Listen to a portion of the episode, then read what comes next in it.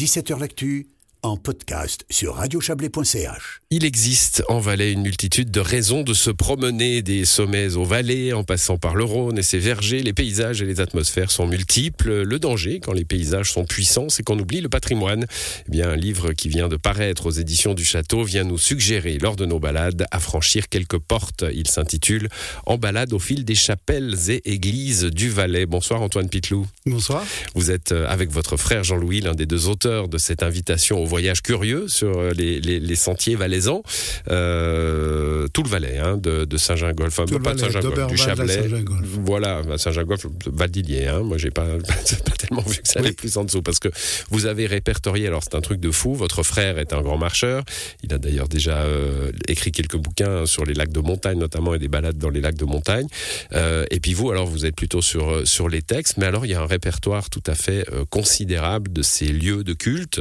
Euh, église ou chapelle valaisanne, il y en a, il y en a 800, 800. vous me disiez 800. 800 édifices religieux entre église et chapelle, d'Oberwald jusqu'à Saint-Jacques. Hum, alors là, c'est tout à fait considérable. Comment comment euh, s'est fait le choix finalement de ces promenades? Alors écoutez, euh, depuis une vingtaine d'années, mon frère, le, le Valais est devenu le terrain de jeu de mon frère. hein.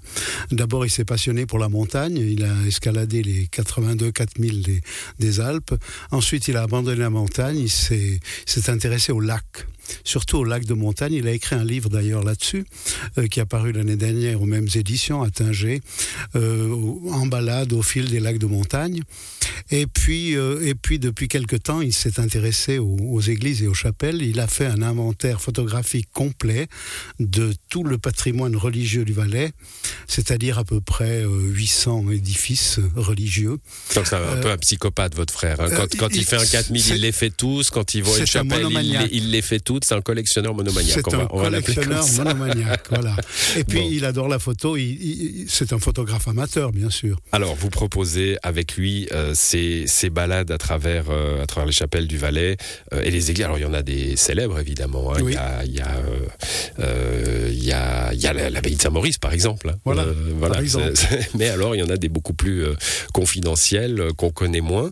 Et puis, ben, avec ces promenades qu'on va faire, qui sont en général entre 10 et 15 kills, hein, Oui, peut-être un peu moins parfois, mais Un enfin, c'est accessible sur une balade d'une journée Oui.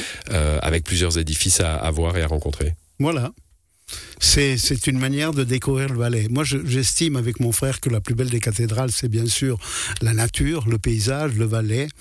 Mais on peut aussi voyager de manière un peu plus intelligente et artistique en essayant d'aller euh, à la découverte de ce patrimoine qui est, qui est, qui est extraordinaire en Valais.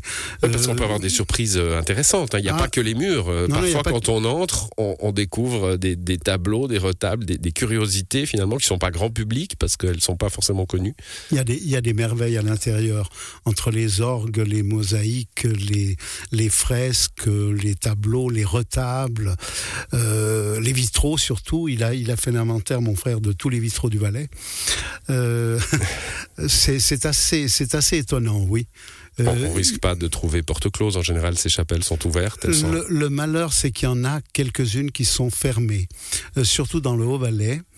Euh, dans le Bas-Valais, beaucoup moins, peut-être parce que les, les édifices les plus prestigieux au niveau artistique, sur le plan du roman, du gothique ou des vitraux, se trouvent plutôt dans la partie euh, haut-valaisanne. Donc, il faut plus les protéger Un peut-être. petit peu, oui. Mais en général, elles sont, elles sont ouvertes la journée. Il y a un système qui, qui permet de automatiquement les refermer le soir. Voilà, c'est ce que, c'est ce que mon frère aimerait qu'on introduise dans les chapelles et les, églises du Bas-Valais Hum, aussi. au- au- Aujourd'hui, euh, alors il a fallu faire des choix évidemment. hein. Il y oui, en a évidemment. 25. C'est euh, 25 itinéraires seulement. hein. Alors dans notre région, euh, j'ai évoqué Saint-Maurice, donc il y a une, une balade à Saint-Maurice euh, un peu puissante, hein, puisqu'il faut monter à la chapelle du C. Oui.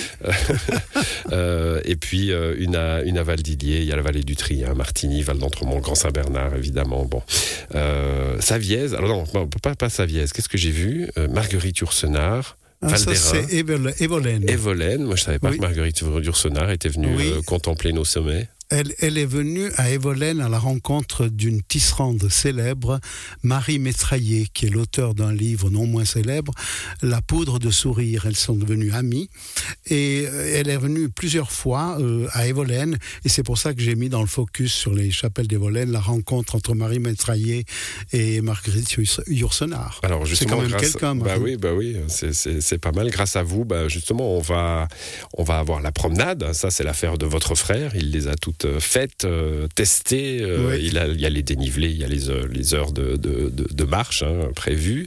Euh, et puis vous, vous allez euh, agrémenter tout ça de, quelques références, de quelques textes. Voilà, j'ai pensé qu'il fallait mettre un petit peu de lecture et pas seulement des, des, des images, des focus, des, des- je veux dire des, des QR codes et des, et des cartes euh, et des photos. Il fallait peut-être un peu de texte. Mon Dieu, c'est pas c'est pas très scientifique hein, ce que je raconte sur les vitraux, sur l'art gothique et l'art roman. C'est pas euh, c'est pas c'est pas C'est pas le approfondi. but d'un guide de balade. Mais non c'est un guide de balade, c'est voilà. pour que les gens euh, apprennent aussi quelque chose en, en voyageant. Bon, Voilà. on est dans une terre euh, très catholique, hein, on Très le sait. euh, Donc euh, le nombre de 800 chapelles, nous, nous l'in- enfin chapelles et églises nous l'in- nous l'indique peut-être. Et puis on va alors aussi du roman, hein, vous l'avez dit, de, de- Oui. de- des églises romanes bah, jusqu'à des modernités, très modernes. jusqu'à des modernités parfois un peu hors sujet. Vous, vous les, vous les acceptez aussi? Les, églises leur, modernes sont superbes. Ah oui? Oui, il y en a qui sont superbes. Érémence, euh, Blatten dans le Lechental, l'église de... Bah, vraiment, je pense que ça fait quand même. A ah, des gens qui doivent grincer un peu quand même. hein. Ah, Il y a- eu un petit combat d'ailleurs. il y a un petit euh, combat, oui. Et puis il y a celle de Ride aussi, qui est très belle. Enfin, euh, à mon point de vue, hein. Euh, j'aime autant le moderne que l'ancien, Euh, à condition que le moderne soit, soit, soit bien fait. Euh, non, il y a de très très belles églises modernes. Il ne faut pas oublier que on, on est, on est au 21e siècle. Hum. Voilà. Bon, il faut être, euh, il faut être dans son époque et puis les églises peuvent Eh oui. évoluer. Vous avez raison.